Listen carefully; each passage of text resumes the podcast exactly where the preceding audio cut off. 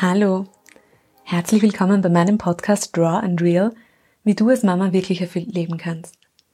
Mein Name ist Ruth Theuermann Bernhard, ich bin Gründerin des Mastermom Coaching Programms für Mütter und ich freue mich sehr, dass du heute hier bist. Auf diesem Podcast geht es um dich und wie du mit viel Leichtigkeit und Energie Mama sein kannst. Heute habe ich Beatrice Trach bei mir zu Gast im Podcast. Beatrice ist sportwissenschaftliche Beraterin und wie sie sich selbst nennt, Schweinehund-Domptöse. Ihren eigenen Schweinehund hat Beatrice schon ganz erfolgreich gezähmt, denn es gibt wirklich keinen Tag, an dem Beatrice sich nicht bewegt. Laufen, Radfahren, Yoga, Krafttraining, irgendwas steht bei ihr immer am Programm. Ein Tag ohne Sport und ein Tag ohne Lächeln. Beides sind verlorene Tage für sie. Und dennoch gab es eine Zeit in ihrem Leben, in der ihr gar nicht zum Lachen war. Fast zehn Jahre ist es her, dass die 49-Jährige an einem Burnout litt. Über das sie genauso offen spricht wie über ihr Alter übrigens. In einem sehr, sehr offenen Interview erzählt uns Beatrice, was sie damals gerettet hat und wie sich ihr Leben dadurch verändert hat. Heute geht sie ihrer absoluten Leidenschaft nach und begleitet Menschen zu ihrer körperlichen, aber auch zu ihrer mentalen Fitness.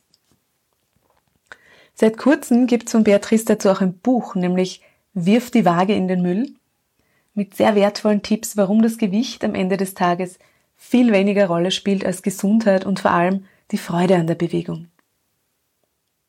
Beatrice Expertise kannst du übrigens nicht nur nachlesen, sondern auch nachhören. Auf ihrem Podcast Be Active kommen auch immer wieder Expertinnen aus allen Gesundheitsbereichen zu Wort und sie selbst gibt sehr viel Know-how weiter. Alle Infos dazu findest du natürlich wie immer verlinkt in den Show Notes. Ein sehr bewegendes Interview im wahrsten Sinne des Wortes. Ich werde Beatrice Lauftipps definitiv ausprobieren und halte dich dann am Laufenden. Schön, dass du da bist. Deine Mastermom, Ruth. Liebe Beatrice, hallo. Ich habe vor deinem Interview natürlich wie immer ein bisschen in deiner Biografie geschmökert und festgestellt, du bist eine unglaublich vielseitige Frau. Du bist äh, sportwissenschaftliche Beraterin, Lauftrainerin, Mentaltrainerin, ähm, du bietest Yoga an, du unterstützt deinen Mann in seiner internistischen Praxis, du hörst den sehr erfolgreichen Podcast Be Active und bist seit kurzem auch noch Autorin des Buches Wirf deine Waage in den Müll, auf das wir dann später noch zu sprechen kommen. Wenn man dir auf Facebook oder Instagram folgt, dann sieht man dich eigentlich immer sportelnd und jedes Mal denke ich mir, wow, woher nimmt die Frau die ganze Power, um so viel Sport zu machen. Und ich freue mich sehr drauf, dass du uns das heute verrätst. Herzlich willkommen. Wer deinen Lebenslauf durchliest, der weiß aber auch, dass du nicht immer in dieser Kraft und Power gelebt hast, in der man dich jetzt sieht. Du hattest vor neun Jahren, glaube ich, war es ähm, ein Burnout, über das du auch ganz offen sprichst. Vielleicht magst du uns einfach ein bisschen erzählen, wie es dazu kam. Position in der Pharmaindustrie gehabt, habe mich eigentlich so auf der Spitze meines Erfolges gewählt, weil ich wollte dorthin, ich wollte auch immer wieder ein bisschen international arbeiten. Und dann kam der Tag, wo ich zusammengebrochen bin, äh, in einem Zug, wo ich einfach nur mehr geweint habe, wo ich gemerkt habe, meine ganze Energie ist draußen. Und äh, mein Mann war damals bei mir und er hat ähm, sofort gesagt, dass er einen Kollegen anruft, einen Neurologen und der hat ihm schon am Telefon gesagt, er ist sich ganz sicher, dass das ein Burnout ist. Ich wusste das an und für sich auch von meinen Ausbildungen. Ich habe Soziologie und soziale Verhaltenswissenschaften studiert und ich wusste an und für sich, dass ich ins Burnout reingehe, aber ich konnte es nicht steuern. Mhm. Ja. Dann kam eben dieser große Zusammenbruch und ähm, da habe ich gewusst, ich kann so in meinem Leben nicht mehr weitermachen. Ich muss mich grundlegend ändern. Ich weiß aber auch heute, dass der Sport, oder das hat mir auch ähm, der Arzt damals gesagt, dass obwohl ich sehr viel gearbeitet habe, ich habe mich immer sehr, sehr viel bewegt. Ich bin auf Geschäftsreisen dennoch immer wieder laufen gegangen, dass mich der Sport vor Schlimmeren bewahrt hat. Also, dass mhm. ich so lange durchhalten konnte, war vermutlich dem Sport geschuldet mhm. und auch, dass ich ein Burnout ohne Depressionen hatte. Mhm. Also, es gibt sehr viele Burnout-Patienten, die in eine schwere Depression fallen. Das war bei mir gar nicht der Fall. Ja, also, ich war erschöpft. Ich hatte so eine richtige Erschöpfung, aber ohne depressive Zustände, also ohne Selbstmordgedanken, wie es sehr oft bei Burnout-Patienten ähm, der Fall ist. Das hatte ich Gott sei Dank nicht. Ich vermute heutzutage, dass es wirklich der Sport gewesen ist, der mich da irgendwie noch abgefangen hat. Mhm. Wie lange hat es gedauert, diese Phase der Rekonvaleszenz, oder bis du wieder in deiner Kraft warst? Ich muss ehrlich sagen, dass ich nie wieder so in die Kraft gekommen bin. Mhm. Also das muss ich ganz ehrlich sagen. Ich weiß seit damals, natürlich bin ich älter geworden, aber ich merke seit damals, dass ich mehr Ruhe brauche, dass ich eher meine Grenzen setzen muss. Also das hat sehr lange gedauert. Und die Rekonvaleszenz war Minimum ein halbes Jahr. Mhm. Ja, ich habe auch eine begleitete Psychotherapie gemacht, denn ich wollte für mich das auch aufarbeiten, wie es dann eigentlich dazu gekommen ist, mhm. warum ich mich immer so unter Druck setze. Und das kann ich wirklich nur jedem empfehlen, wenn man spürt, dass was nicht ganz in Ordnung ist, sich wirklich Hilfe von außen zu suchen, weil selber kommst du nicht raus. Mhm. Ja.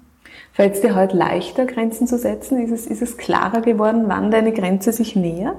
Ja, es ist klarer geworden. Ich habe aber noch immer das Gefühl, dass ich manchmal sehr knapp an der Grenze ähm, spazieren gehe, weil ich einfach sehr leidenschaftlich arbeite und ich werfe mich in die Dinge ziemlich leidenschaftlich rein und da merke ich dann schon jetzt auch, ich muss meine Grenzen ein bisschen eher setzen. Mhm. Aber prinzipiell, ja, ich spüre es früher und ich traue mich früher, die Grenzen zu setzen, auch aufgrund einer Ausbildung. Ich habe eine Ausbildung zur Stress- und Burnout-Präventionstrainerin gemacht, weil ich mir dachte, ich habe das ja selber schon einmal erlebt und ich möchte meinen Kundinnen auch irgendwie helfen und zeigen, man kann daraus. Und diese Ausbildung hat mir auch gezeigt, wie ich getriggert werde, dass es immer dieses sei perfekt, sei gut, sei beliebt, dass das meine Hauptantriebspunkte im mhm. Leben sind. Wie bei vielen von uns Frauen. Genau, ja, genau ja, so ist es. Ja. Dieser Wunsch nach Perfektion. Ja, und nach dem Wunsch nach geliebt zu werden mhm. und, und Anerkennung zu bekommen. Und ich glaube, man muss sich das eingestehen, dass es so ist und dann mhm. kann man auch dran arbeiten. Mhm. Hat sich das verändert für dich? Also kannst du dich selber, ähm, wie soll ich sagen, nachsichtiger jetzt und, und, und liebevoller sehen oder auch mit dir umgehen? Zu 90 Prozent ja. Das ist immerhin ziemlich viel. Aber es gibt schon noch die 10 Prozent, wo ich mir so denke, ah, das könnte noch schöner sein und besser mhm. sein. Und, ja, aber ich, ich glaube, ich habe, und ich bin mir sicher, ich habe mich schon sehr verändert, mhm. ja. Wenn du zurückblickst, diese fast zehn Jahre, was, was war dein allergrößtes Learning aus dieser Zeit, wo du sagst, das hat wirklich, das hat mich verändert? Hm, dass ich alles erreichen kann, was ich will, wenn ich dran glaube. Mhm. Ja, also ich habe mir einfach für mich visualisiert, wie mein Leben ausschauen soll.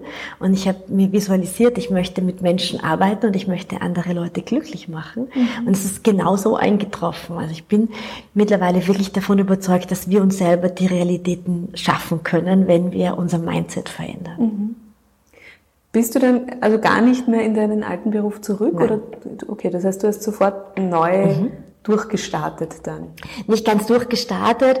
Also ich habe äh, mir eine Pause gegönnt. Also die musste ich mir gönnen, weil ich einfach so erschöpft gewesen bin, dass ich gerade mal mit dem Hund Gassi gehen konnte. Äh, und dann wusste ich, dass ich in meinen alten Beruf nicht mehr zurück kann, obwohl mir der Spaß gemacht hat. Und dann wurde zufälligerweise bei meinem Mann im Krankenhaus eine Stelle frei als wissenschaftliche Mitarbeiterin in genau dem Bereich, in dem ich vorher gearbeitet habe. Also in einem, einer, einer ja, Krebsform, mit der ich vorher sehr viel gearbeitet habe. Und ich bin dann über die Zeit im Krankenhaus draufgekommen, dass ich noch andere Ausbildungen machen möchte und habe mich dann ganz dem Sport zugewandt. Mhm. Bist du damals schon gelaufen?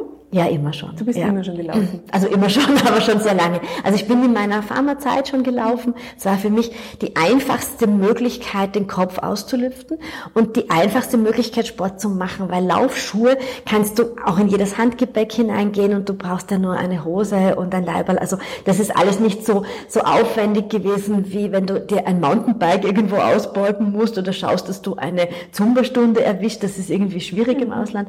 Das Laufen war für mich immer das einfachst verfügbare Mittel, schnell einen feinen Kick zu bekommen.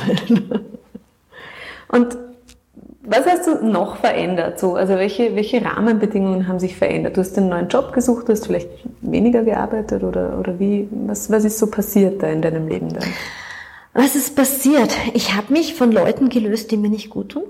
Mhm. Also ich habe ähm, ganz stark für mich die Grenzen gesetzt, wer sind meine Energieräuber. Ich habe glaube ich, so ein extrem soziales Bedürfnis, dass ich allen Leuten helfen möchte und immer denke, ich bin für jeden Menschen verantwortlich, dass dem gut geht. Und jetzt habe ich aber schon gemerkt, die Leute sind schon auch für sich selber verantwortlich. Also ich kann da sein, wenn mich jemand braucht, aber ich lasse mich nicht mehr so aussaugen. Mhm. Und auch Leute, die zum Teil nicht verstanden haben, wie ich denn eine Karriere aufgeben konnte, um jetzt mit Leuten zu turnen. Ich glaube, es war für manche so totales Versagen. Von all dem habe ich mich gelöst. Ja.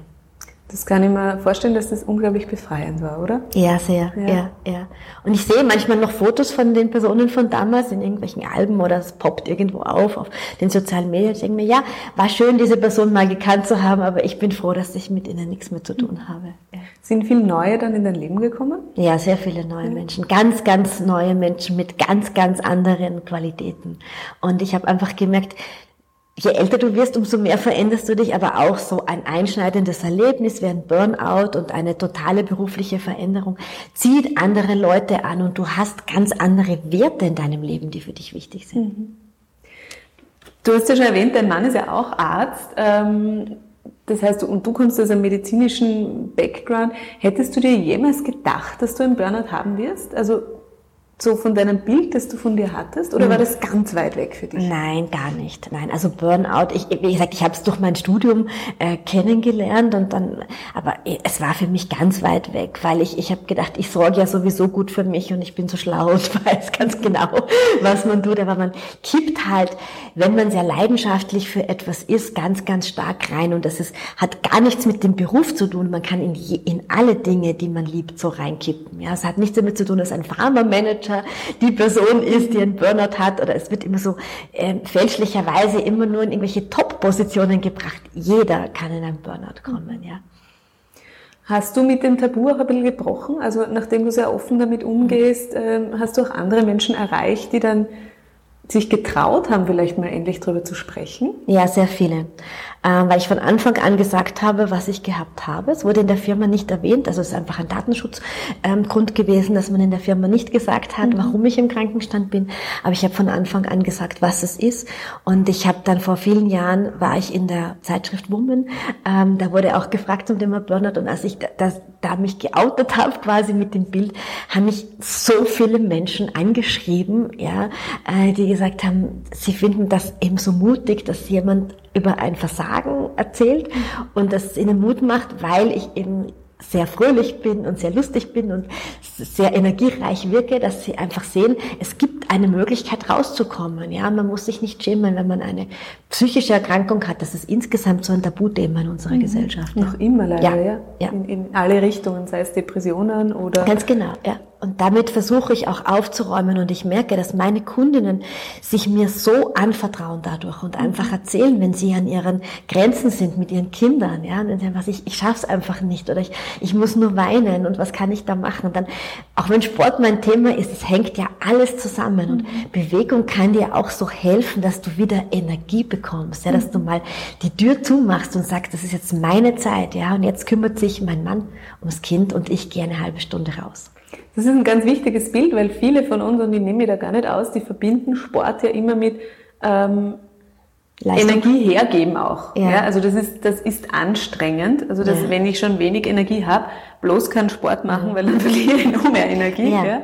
Ähm, deswegen ist es ein spannendes Bild, das auch mal so zu sehen, dass das eben genau das Umgekehrte macht. Ja auflädt den, den es lädt, wieder. Es lädt dich eigentlich auf, ja. Mhm. Also du musst natürlich schauen, in welchem Ausmaß betreibst du das, wenn du jetzt wenn wir ans Laufen denken und es geht dir schlecht und du rennst die allerwildesten Intervalle, dann hast du natürlich wieder Energie abgegeben, aber ich auch da kriege ich von Kundinnen das Feedback, genau das haben sie öfters gebraucht. Mhm. An dem Tag einfach zu rennen, bis die Zunge aushängt. Mhm dass einfach irgendwas ganz anderes jetzt im Kopf ist. Und wenn du so mit dir im Einklang bist, ja, und wenn du Laufen hat halt sehr viel mit Atemtechniken mhm. zu tun, also du synchronisierst dich ja mit dem Atem, dann hast du gar nicht mehr so viele andere Gedanken im Kopf, ja. Du bist viel mehr in der Natur, du konzentrierst dich auf deine Schritte und auf deinen Atem und du, du kommst als anderer Mensch wieder zurück von der Laufrunde, mhm. ja. Macht gereinigt. Sicher, macht sicher frei im Kopf. Merkst du das, dass wirklich dein Kopf ähm, Ja, es ähm, wird frei, abschaltet? total frei. Mhm. Ja. Einerseits wird es ganz frei, andererseits kriege ich ganz, ganz viel Energie beim Laufen. Ja, also wenn ich über, wenn ich irgendwelche neuen Ideen für einen Podcast haben möchte oder als ich das Buch geschrieben habe, sind so viele Ideen für Kapitel beim Laufen gekommen. Mhm. Ja, weil auf einmal war nicht der Alltag im Kopf, sondern es war auf einmal dieses, ah, das könnte ich jetzt aber eigentlich auch noch erzählen. Und siehst du, genau das ist mir jetzt bei der Kundin eingefallen. Also für dich ein kreativer Prozess tatsächlich. Ja, total. Mhm. Ja, wirklich. Sehr spannend. Ähm, für mich ist es ja auch so. Also Laufen ist ein Sport, den habe ich wirklich, ich habe es versucht, ja, ich habe es mehrmals versucht. Ich habe Laufschuhe. ähm, das ist ein Anfang, Laufschuhe. ja, super, äh, ganz tolle Laufschuhe.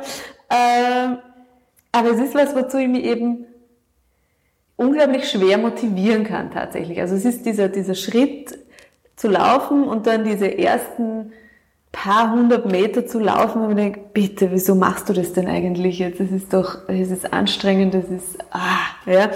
Ähm, du schreibst ja selbst, du bist die Schweinehund-Domptöse und du motivierst die Menschen, ja. ähm, wie zum Beispiel vielleicht auch mich. Wie, was kannst du, wie kannst du mich zum Laufen begeistern? Was, wie kannst du diese Begeisterung fürs Laufen in den Menschen wecken? Hauptsächlich dadurch, dass wir gar nicht wirklich mit Laufen per se starten, sondern mit einer Mischung aus Laufen und Gehen. Mhm. Also ich arbeite mit einem Timer und der ist immer eingestellt zu Beginn auf einer Minute Laufen, einer Minute Gehen. Und so verlierst du ganz schnell diese, diese Angst, außer Atem zu sein und äh, das Gefühl zu haben, oh, ich brauche ein Sauerstoffzell. Mhm. Und du bekommst sehr schnell dieses Selbstvertrauen, dass das an und für sich Spaß macht. Ja, weil du hast ja immer diese eine Minute, wo du dich quasi erholen kannst mhm. dazwischen. Und du merkst sehr schnell, dass du die Phasen des, Ge des Laufens verlängern kannst und die Phasen des Gehens verkürzt. Und mhm. es geht meiner Meinung nach nur über, diese, über diesen langsamen Einstieg dass du wirklich merkst, das ist nicht schlimm, das ist schön. Und ich merke, dass ich immer längere Strecken zurücklegen kann. Und dass ich Zeit für mich habe, weil beim Laufen stört dich einfach niemand. Ja, du kannst das überall machen. Ne? Du gehst von deiner Haustür raus, hast deine Laufschuhe an und, und, und du kannst mit der Bewegung starten. Du brauchst an und für sich gar nicht sehr lange irgendwo hinzufahren, weil du kannst im urbanen Gebiet im Prinzip am Abend mhm, auch laufen gehen. Laufen gehen ja. Ja. Wann beginnt denn der Körper das berühmte Endorphin auszuschütten? Wie lange muss ich laufen damit? Puh, ähm, was sind meine Erfahrungswerte? Bei mir selber, und ich gebe das zu, es gibt Tage, da finde ich es auch zach, die ersten Minuten und denke mir, mein Gott, ja, hättest auch was anderes machen können.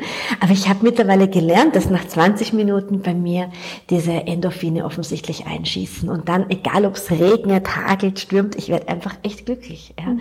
Und ich weiß von meinen Kunden, dass es wirklich auch so ist. Dieses Durchhalten, ich habe sogar, das sind witzigerweise Männer, ja, die immer auf die Uhr schauen und sagen, okay, 20 Minuten sind vorbei, jetzt wird's gut. das ist total lieb, ja. Das sind wirklich, äh, es sind diese 20 Minuten, die man, glaube ich, durchhalten mhm. muss. Und was, finde ich, auch hilft, ist dir einen Platz zu suchen beim Laufen, den du echt gerne hast. Ja? Mhm. Wo du dir denkst, da möchte ich hin, das taugt mir total. Äh, in Wien zum Beispiel an der Prater Hauptallee, da erkennst du halt sehr schnell, welche Fortschritte du gemacht hast, weil du überall diese Markierungen auch an der Seite hast. Hilft den Menschen das, wenn sie wirklich eine, eine Laufgruppe haben? sich zu motivieren, nämlich auch? Unterschiedlich, ja. Es gibt Leute, die, der Großteil würde ich sagen, ja. Beim Großteil ist es wirklich die Gruppe, die zieht und die auch diese Verbindlichkeit macht, dass man mhm. sich ja dann trifft. Und dann gibt es Personen, die sagen, nein, mit anderen Leuten, sie sehen eh den ganzen Tag Menschen. Sie möchten das Laufen als Zeit für sich selbst mhm. haben. Ja, aber ich denke, es hilft. Es muss keine Gruppe sein. Es kann auch einfach eine zweite Person sein, wo du einen fixen Termin hast, weil du dann eben deinen Schweinehund besser überwinden kannst. Wenn du weißt, deine Freundin steht da unten und wartet auf dich, dann ist das urpeinlich, ja, wenn man nicht kommt. Hast du wirklich auch Leute, die zu dir kommen und noch nie gelaufen sind oder überhaupt noch nie Sport gemacht ja. haben in irgendeiner Form? Ja, ganz viele und okay. das sind meine Lieblingskunden. weil es sind die schnellsten Erfolge da, mhm. die schnellsten Glücksgefühle und die schnellsten Gefühle, das Selbstbewusstsein zu heben. Weil beim, beim Sport ist es tatsächlich so, dass wir auch Glaubenssätze haben. Ich habe so viele Damen, die in ihrer Kindheit Dinge gehört haben, die sich manifestiert haben. Zum Beispiel, du hast komische Beine, Laufen ist nichts für dich. Mhm. Oder in unserer Familie sind alle intellektuell. Sport machen nur dumme Menschen. Es gibt so viele Glaubenssätze, ja, die sich festgesetzt haben. Und dann kommen die Leute und sagen, aber ich, ich wünsche mir das irgendwie, weil ich sehe Leute, die laufen, die haben so ein, so ein, so einen beseelten Gesichtsausdruck, gib mir diese Droge. und und die Droge kann man sich ziemlich einfach holen und sie ist legal. Mhm. Und während Corona hat, also so viele Läufer hat man ja. überhaupt noch nie gesehen. Ähm, alle sind gelaufen. Das ja. war tatsächlich ja. offenbar für viele ein ganz wichtiger Ausgleich. Ein auch. wichtiger Ausgleich, auch etwas, das erlaubt gewesen ist, mhm. weil die Fitnessstudios geschlossen hatten ähm, und weil sie einfach gesehen haben, sie müssen mal aus der Wohnung raus. Ja. Weil sonst hätten sie vielleicht Mann und Kinder gebeutelt mhm. und haben einfach gesagt, ich muss, ich muss jetzt mal rausgehen. Ja. Weil du die Glaubenssätze schon ansprichst in deinem neuen Buch, Wirf die Waage in den Müll, ähm, geht es ja auch um, um Glaubenssätze, auch das Thema Gewicht sprichst du mhm. damit ja an. Genau. Ja? Ähm, was erlebst du da bei den Frauen, mit denen du arbeitest? Womit kommen die da? Der erste Punkt ist bei 90 Prozent aller Frauen, dass sie mit dem Körper unzufrieden sind. Mhm. Ja, dass sie wirklich sagen, ich möchte jetzt eine Trainerin haben, weil ich mich, weil ich meinen Körper nicht schön finde. Und wenn du dann die Frauen objektiv anschaust und denkst du dir, äh, warum? Ja, also es sind, es sind für mich, jeder Mensch ist perfekt in dem, wie er ist, ja, aber es sind schlanke Frauen, die sich, die sich dick fühlen, ja, sie, die Dinge suchen, die, die, die ihnen nicht gefallen. Und ich bin eben ein Verfechter davon, keine Diäten zu machen, sondern sich über die Bewegung wieder zu spüren. Mhm. Und dann sind diese Dinge, die du vermeintlich als störend empfindest, auch dann gar nicht mehr da. Ja. Und wenn du wirklich sagst, ja, es ist ein Gesundheitsproblem, tatsächlich ist Übergewicht ein Gesundheitsproblem, mhm. dann hilft es sich hier eine Fachfrau zu suchen, eine Diätologin zu suchen, wo du wirklich einmal schaust, wie wie kann ich meine Ernährung umstellen? Was, was kann ich so für kleine Dinge verändern mit einem großen Effekt? Und die Bewegung hilft dir dann dran zu bleiben, weil du spürst einfach deinen Körper wieder. Und wenn du zum Beispiel, ich komme halt immer wieder zum Laufen, aber wenn du laufen gegangen bist, dann hast du nachher nicht mehr diesen Wunsch nach einem Schweinsbraten gleich danach. Ja, dein Körper verlangt eigentlich nach anderer Ernährung. Also du Du lernst ein bisschen mehr auf das zu hören, was dein Körper wirklich möchte. Und in Wahrheit geben wir dem Körper oft einfach aus Verlegenheit Dinge zum Essen, die er mhm. gar nicht braucht. Also ich bin selber auch ein Schokolade-Junkie. Ich würde das auch nicht so oft brauchen. Aber es liegt halt dann oft da und dann isst man es halt. Aber du erlaubst dir auch diesen Genuss. Also ich sehe immer ja, auch ja. auf deinen Instagram-Fotos mhm. köstliches Essen. Denke, mm. ich, esse, äh, ich esse extrem gerne.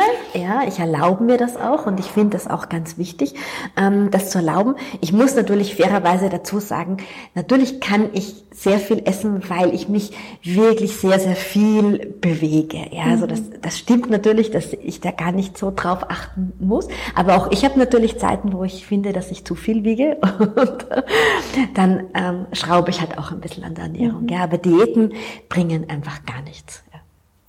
Kannst du das den Frauen auch vermitteln? Also gehen die mit einem anderen Körperbewusstsein raus, dann, wenn sie wirklich regelmäßig bei dir oder, oder mit dir auch ähm, laufen?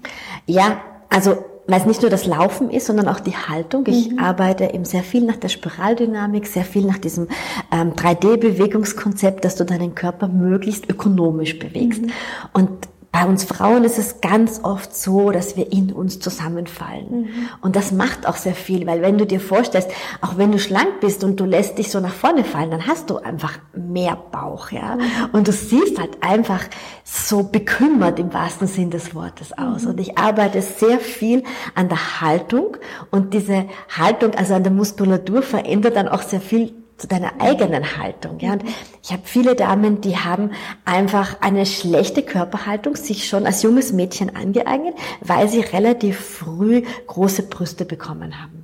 Und dann war das oft, dass sie so ein bisschen nach vorne gekippt sind, weil sie das nicht so herzeigen wollten, weil vielleicht Klassenkameradinnen später in die Pubertät gekommen sind. Oder wir wissen ja auch, dass Burschen in dem Alter auch ein bisschen anstrengend sind. Und das ist schwierig dann oft, das wieder rauszubringen und zu sagen, schau mal, Zeig deine volle Größe, zeig deinen ganzen Körper beim Laufen, schau, dass du aufrecht bist. Du musst nicht zumachen, mhm. sondern du kriegst ja auch mehr Luft, wenn du, wenn du, wenn du deine Schultern ein bisschen aufrechter hältst. Sehr spannend. Also auch das äh, hätte ich noch nie bedacht, aber stimmt natürlich, die Pubertät macht da mit uns Frauen ganz besonders ja, viel. Ja, ja, sehr viel.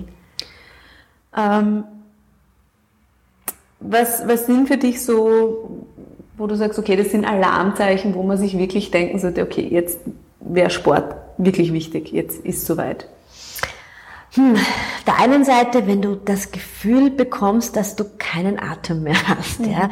Also auch ganz oft bei Mamas, die dann den Kindern hinterherlaufen und dann sagen, das war der Punkt, wo ich dich jetzt anrufe, weil ich glaube, ich brauche ein Sauerstoffzelt. Ich komme da nicht mehr mit, wenn die Kinder zum Fahrradfahren anfangen und du dann hinterher bist.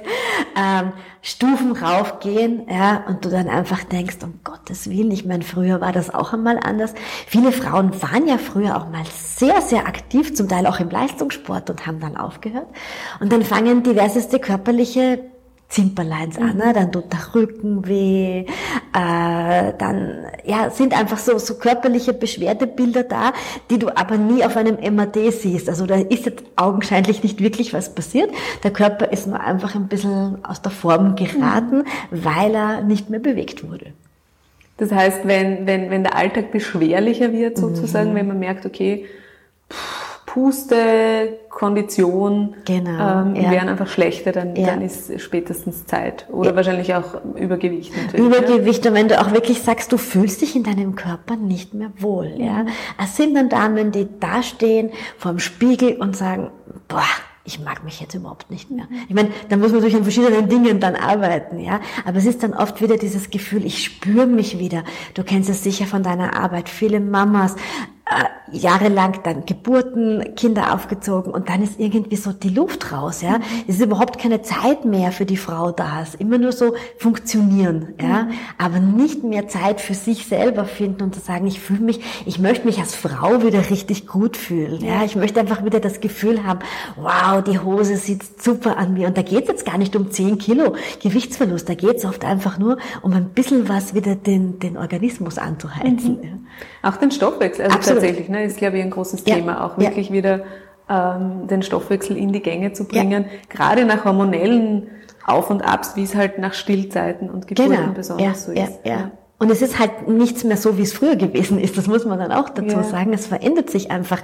sehr viel durch die Hormonumstellung. Und dann hilft oft so ein kleiner Boost, dass man sagt, hey, ich komme jetzt wieder ins Tun. Und man kann ja auch mit Kindern viel machen. Das ist ja keine Ausrede. Weil du, weil wir gerade die Mütter auch angesprochen haben, läufst du dann auch mit, mit jungen Müttern oder sagst du, na, da muss der Beckenboden ähm, da muss der Beckenboden fit sein. Also da schaue ich tatsächlich, dass eine ärztliche Freigabe da ist, dass die Freigabe der Hebamme da ist oder der Physiotherapeutin mhm. da ist. Es gibt so viele Angebote für Jungmamas. Also da mische ich mich gar nicht ein. Das ist gar nicht meine Expertise. Ich übernehme danach die Damen. Okay. Ja. Also meistens kommen sie zu mir ungefähr ein Jahr nach Geburt des Kindes, dreiviertel Jahr, ein Jahr starten sie mhm. bei mir wieder. Okay. Du bist ja ähm man glaubt das kaum, wenn du am so gegenüber sitzt, aber du bist ja 49, ich darf das jetzt einfach mal sagen. Ja. Ich sage immer, Mozart ist ja gar nicht so alt geworden. Also. also du bist in deinen besten Lebensjahren, wir nennen das jetzt so. Ähm, und auch da gibt es ja unglaublich viele Glaubenssätze bei uns Frauen. Mhm. Ja? Was das Alter betrifft, nämlich so dieses, okay, ab einem gewissen Alter sind wir alt, da hört der Körper auf, wirklich zu funktionieren, da kommen Beschwerden. Wechseljahre, ähm, Wechseljahre da geht ja. dann sowieso überhaupt nichts mehr und ja. da, da wird man dick und ja. alles, was man isst, setzt an. Und da gibt's ja unglaublich viel, mhm. äh, was da in unseren Köpfen so rattert, was wir einfach auch übernommen haben. Ähm, wie, wie, wie siehst du das? Wie nimmst du das wahr? Ist Alter eine Zahl für dich oder ist es wirklich verbunden mit ähm, Verschlechterungen, nenne ich es jetzt mal einfach? Ah, da muss ich fast ausholen. also an meinem 40. Geburtstag, da hatte ich tatsächlich eine totale Lebenskrise. Da hat mich mein Mann nach Italien eingeladen. Wir waren zuerst in Ravenna, weil ich so gerne Mosaiken habe und dann waren wir am Lido in Venedig. Das war genau ähm, die Nacht vor meinem Geburtstag. Also ich habe am 27. Mai Geburtstag und am 26. Mai am Abend stand ich so und war so ein schöner Balkon, ja, und ich habe so auf den Lido geblickt und ich bin wirklich ein sehr fröhlicher Mensch und habe ich echt geweint, ja. Und mein Mann hat gesagt, warum weinst du denn? Ich meine, so schön. Also ich sage, ich bin morgen 40 und er, mein Mann ist sieben Jahre älter und er hat gesagt, naja, so wie du an mir siehst, ich meine, das ist zu überleben. Ja. Und ja, ja, aber die nächste Station ist die Wechseljahre, weil ich habe also ich habe keine Kinder. Ich wusste auch, dass ich keine Kinder bekommen werde. Und für mich war irgendwie so, die nächste Station sind die Wechseljahre. Ja. Und meine Mutter hat sehr unter den Wechseljahren gelitten und ist sehr früh in den Wechsel gekommen. Und für mich waren die Wechseljahre etwas, wovor ich richtig Angst gehabt habe. Ich habe richtig Angst davor gehabt. Meine Mama hat immer geweint, hatte wahnsinnige Stimmungsschwankungen und ich habe mir gedacht, um Gottes Willen, ja, ähm, die hat hat nicht zugenommen oder nicht, also äußerlich war nichts zu sehen, aber man konnte mit ihr nicht sprechen, weil sie einfach immer zum Weinen angefangen oder krantig gewesen ist. Das hat sich immer von einer Seite in die andere verlagert. Und mein Mann hat damals zu mir gesagt, du bist ein ganz anderer Menschentyp, du bist so fröhlich, ich kann mir einfach nicht vorstellen, dass jetzt die Wechseljahre irgendetwas an dir verändern äh, würden. Dein Grundtypus ist ja auch ein ganz, ganz anderer.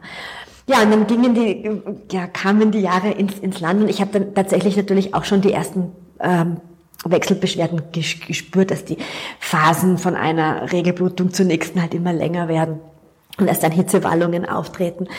Das war natürlich schon so ein Punkt, wo du dir denkst, ja, okay, äh, du verfällst irgendwie, aber Ansonsten optisch habe ich jetzt irgendwie nicht so viel gemerkt. Mhm. Ja, also ich meine, ich, du bist schneller müde, das kann man nicht wegdiskutieren, ja, dass du einfach im Verlauf deines Lebens schneller müde wirst. Bei mir war es sicher durchs Burnout auch ausgelöst, ja, dass es einfach schneller gegangen ist, diese Erschöpfung, dass ich mehr Ruhephasen brauche.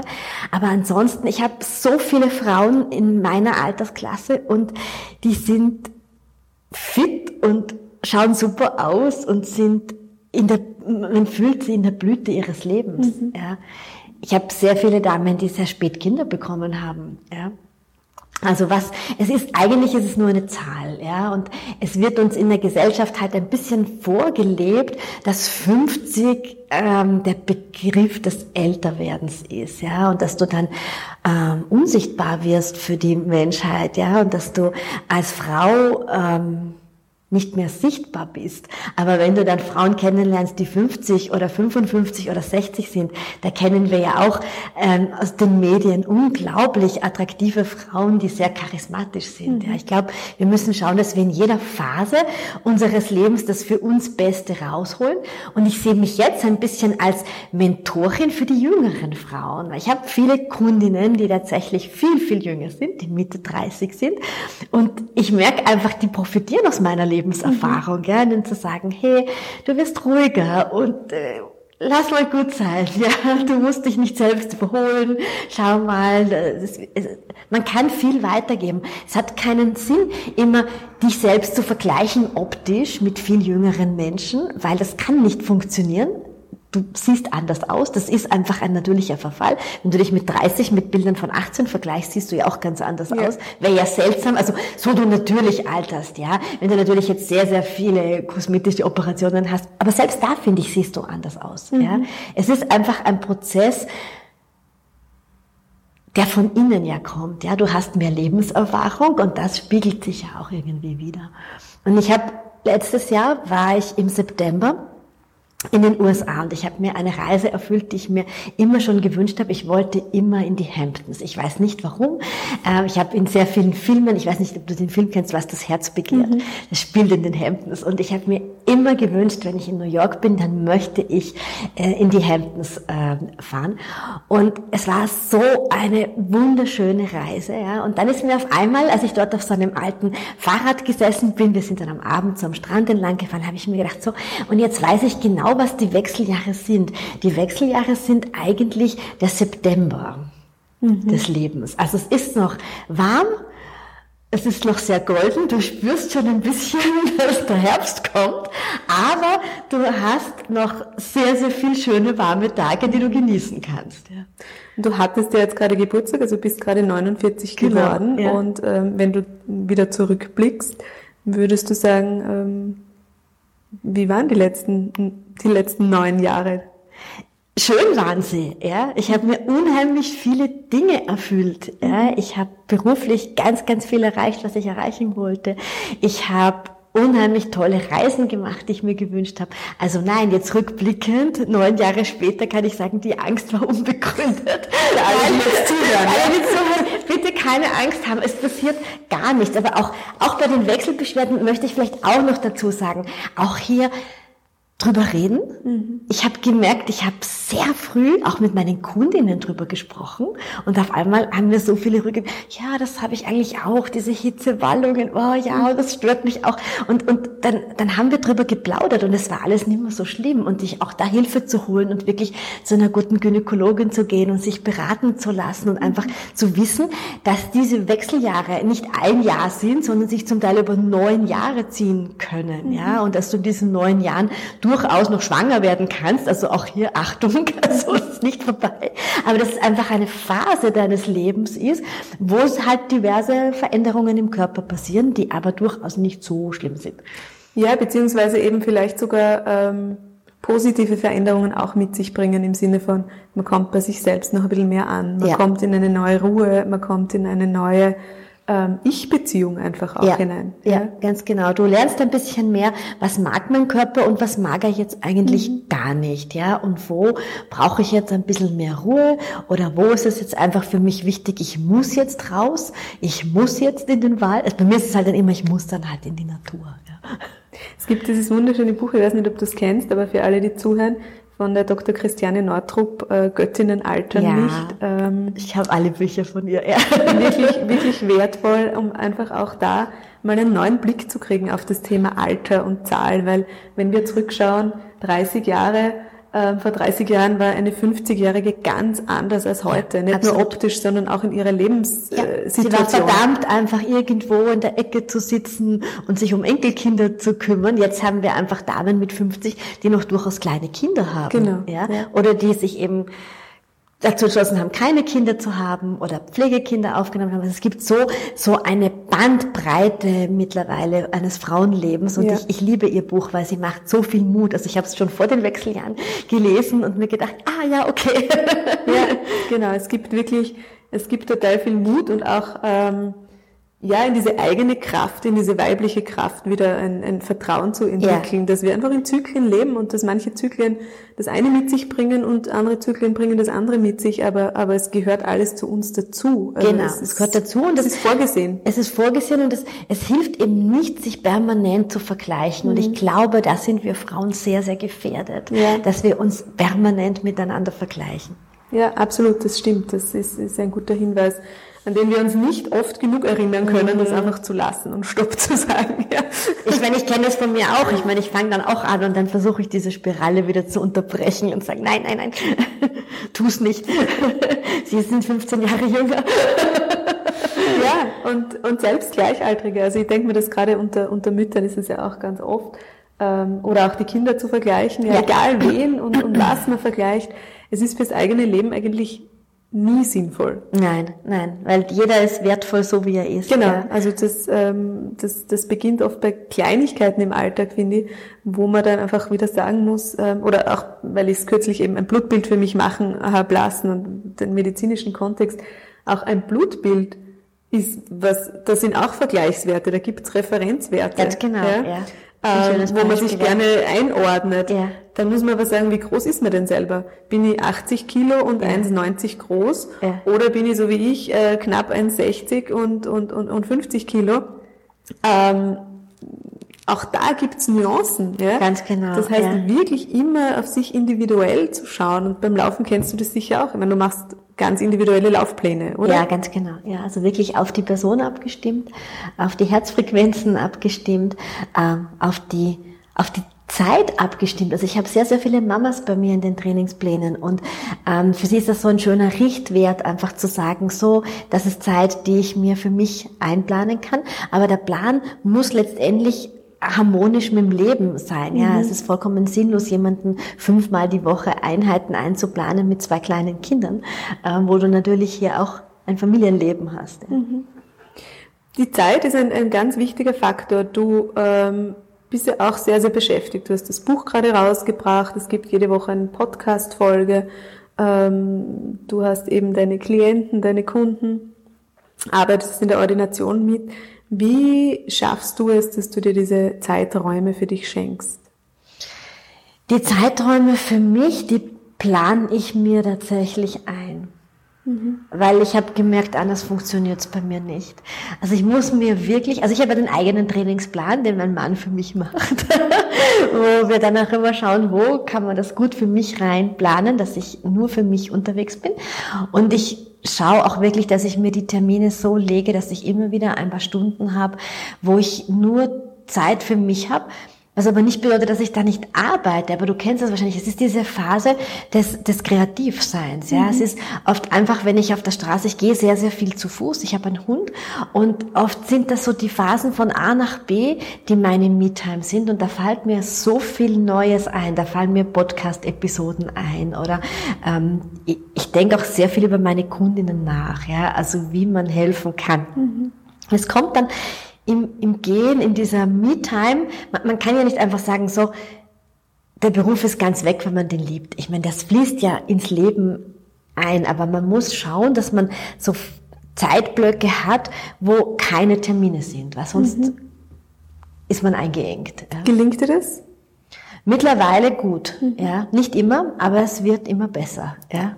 Also wirklich, ich habe einen altmodischen Kalender, keinen Online-Kalender, einen altmodischen, wo ich mir dann wirklich so äh, Stunden durchstreiche wo ich dann weiß, da darf ich nicht in die Verlegenheit kommen, jemanden reinzuplanen.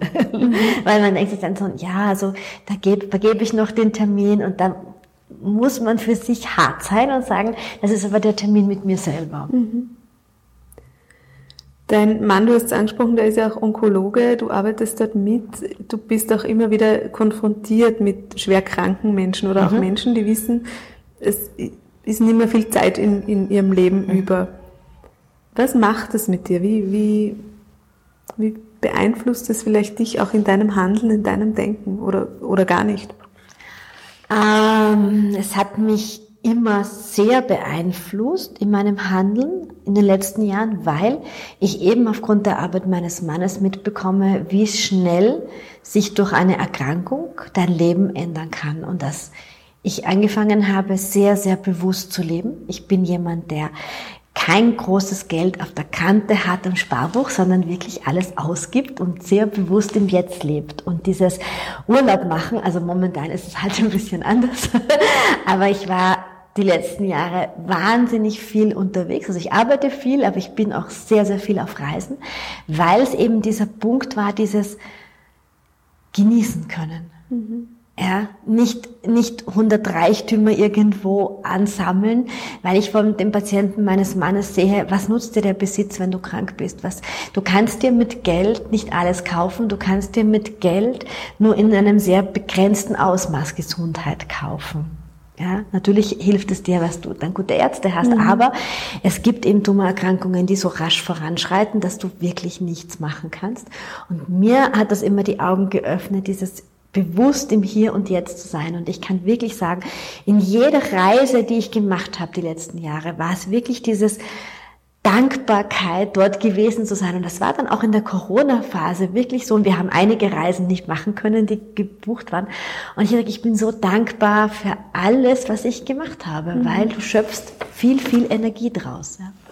Da kann ich dir absolut nachfühlen. Mir geht's da genauso. Also Reisen sind für mich ähm, die wertvollsten Investitionen, die ich ja, in meinem Leben getätigt habe.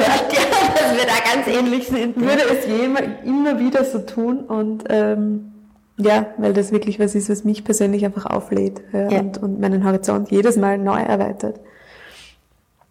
Ähm, nachdem dieser Podcast ja Raw and Real heißt, Beatrice, bitte sag mir ganz ehrlich, gibt's bei dir wirklich jeden Tag Sport oder gibt's auch Tage, da liegst du mit Chips und Schokolade vor Netflix im Bett? Ah, das wird jetzt niemand gerne hören wollen. Du machst wirklich jeden, Tag Sport. jeden Tag Sport. Unglaublich. ja. Aber ich verlange das von niemand anderen und es ist überhaupt nicht meine Intention, Leute dazu zu bringen, jeden Tag Sport zu machen. Wirklich, das ist mir ganz wichtig. Nein, nein, nein, nein. Sondern es ist deine Nahrung. Es ist meine Nahrung, ja. Und das heißt nicht, dass ich jeden Tag laufen gehe, das mache ich auch nicht. Das heißt nicht, dass ich jeden Tag eineinhalb Stunden trainiere. Aber ich brauche für mich tatsächlich jeden Tag in meinem Leben Bewegung. Mhm. Und das sieht manchmal einfach so aus, dass ich fünf Sonnengrüße mache, weil ich dadurch, dass ich eben, ich bin ein sehr ungedehnter Mensch, ja, also ich habe ziemlich viele Verkürzungen, vermutlich auch, weil ich eben viel laufe und früher auch viel Fahrradfahren war und mir, mein Körper braucht das einfach, um sich wieder so richtig auseinanderziehen zu können. Ich finde eben, dass so Sonnengrüße einem ganz viel Energie für den Körper geben und es sind dann halt fünf Sonnengrüße und ein paar Dehnübungen, ja, mhm. also wenn das aber es ist nicht, dass ich jeden Tag ein Hardcore-Programm mache. Gut, also wir dürfen weiterhin unsere Netflix-Tage mit mit Chips und Schokolade Absolut. auch haben. Ich muss sagen, dass man auch bei Netflix Sport machen kann. das tut mir jetzt leid, aber das kann man machen. Ich habe ich hab Netflix am Boden, am iPad und ich mache dabei zum Beispiel irrsinnig oft Liegestütze oder mit der Faszienrolle arbeiten. Das geht echt gut. Gut, dann ähm, schlage ich vor, vielleicht kein Netflix dafür dein Buch lesen. Ähm, mit, ja, mit Schokolade. mit Schokolade wenn man keine Flecken macht. ähm, ja, das Buch. Wie, wie kamst du überhaupt zu dem Buch? Wie, wie kamst du auf die Idee, ein Buch zu schreiben?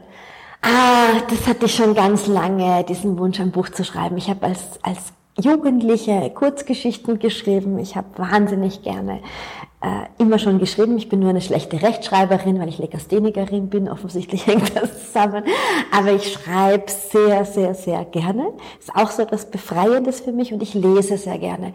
Und dann kam irgendwann mal der Wunsch, zu sagen, all das, was ich die letzten Jahre so vor mich hin erzähle, das könnte ich ja jetzt eigentlich auch mal zusammenfassen und in unterschiedliche Kapitel packen, weil im Buch geht es ja nicht nur ums Laufen oder ums Anfangen zum Laufen, sondern auch um meinen Zugang zu Yoga, also dieses ganz einfache Dehnen oder Büro-Yoga. Es geht um die Füße, es geht einfach um so Bewegungsansätze, nach denen ich so oft gefragt werde, ja, mhm. und die ich so oft äh, meinen Kunden erkläre. Und ich dachte mir, dann hast du etwas an der Hand und kannst das lesen. Und das Buch ist mit meinem Podcast verknüpft. Also ich habe in jedem Kapitel äh, passende Podcast-Episoden angeführt, ja, dass man dann noch sich vertiefen kann. Ich habe ja viele Interviews im Podcast auch von Ärzten und das kommt ganz gut an, ja, dass man dann einfach noch ein bisschen tiefer in eine Thematik eintauchen kann. Welchen Tipp aus deinem Buch kannst du den Frauen, vielleicht auch speziell den Mamas da draußen, die heute zuhören, ähm, mitgeben? Was liegt dir ganz besonders am Herzen? Die Waage in den Müll zu werfen. Weil es wirklich um das geht, um das ähm, messen statt wiegen. Also nicht dieses äh, auf die Waage steigen und immer zu schauen, was steht da drauf, sondern eher zu sagen, ich mess, ich vermesse mich einfach einmal, ja, und dann mache ich Bewegung und dann sehe ich, wie sich mein Körper verändert hat. Das heißt jetzt nicht, dass der super dünn sein muss, sondern dass er Energie hat, ja, und dass du deine Muskulatur spürst, weil die trägt dich durchs Leben und dass du wirklich sagst, mach dich nicht abhängig ähm, von einer Waage, mach dich nicht abhängig von Bildern, die auf Instagram sind, sondern erweck dieses, diesen Spaß und die Freude der Bewegung in dir, so wie du es als Kind vielleicht auch gerne gemacht mhm. hast. Mhm. Hol eine Springschnur. Würdest du sagen, dass du dem Stress davongelaufen bist mit dem Wandel deines Lebens? Bin ich dem Stress davongelaufen? Ja, vielleicht. Ja, ja. Es gibt ja oft ähm, diese Vermutung, ja, wenn man viel läuft, dann läuft man Problemen weg.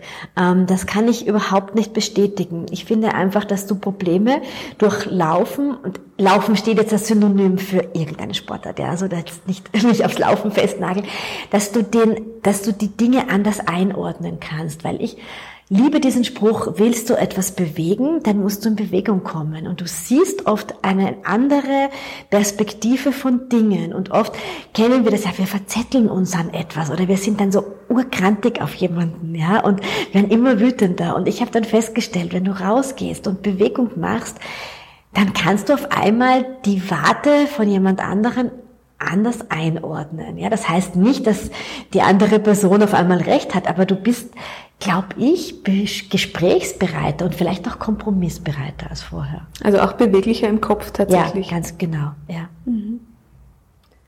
Schön. Wow, da haben wir viel angeschnitten, Beatrice. ja. Gibt es noch irgendwas, womit du beenden möchtest, eine Inspiration, einen Input, ein, irgendwas, was du noch ja, sagen magst? Was mag ich sagen? Ein zweiter Spruch, den ich auch so liebe, ist, ein Tag ohne Lächeln ist ein verlorener Tag. Und ich glaube, da gibt es bei dir keine, keine verlorenen Tage. Nein. Sehr schön. Das nehme ich mir auch gern mit als Inspiration und bin sicher, das ähm, tut vielen gut. Danke dir für deine Zeit und ähm, dein Buch und dein Podcast und natürlich überhaupt deine ganze Arbeit sind wie immer in den Shownotes verlinkt und können dort ganz genau angeschaut werden und absolute Lese- und Hörempfehlung dazu. Vielen Dank für die Einladung. Danke dir.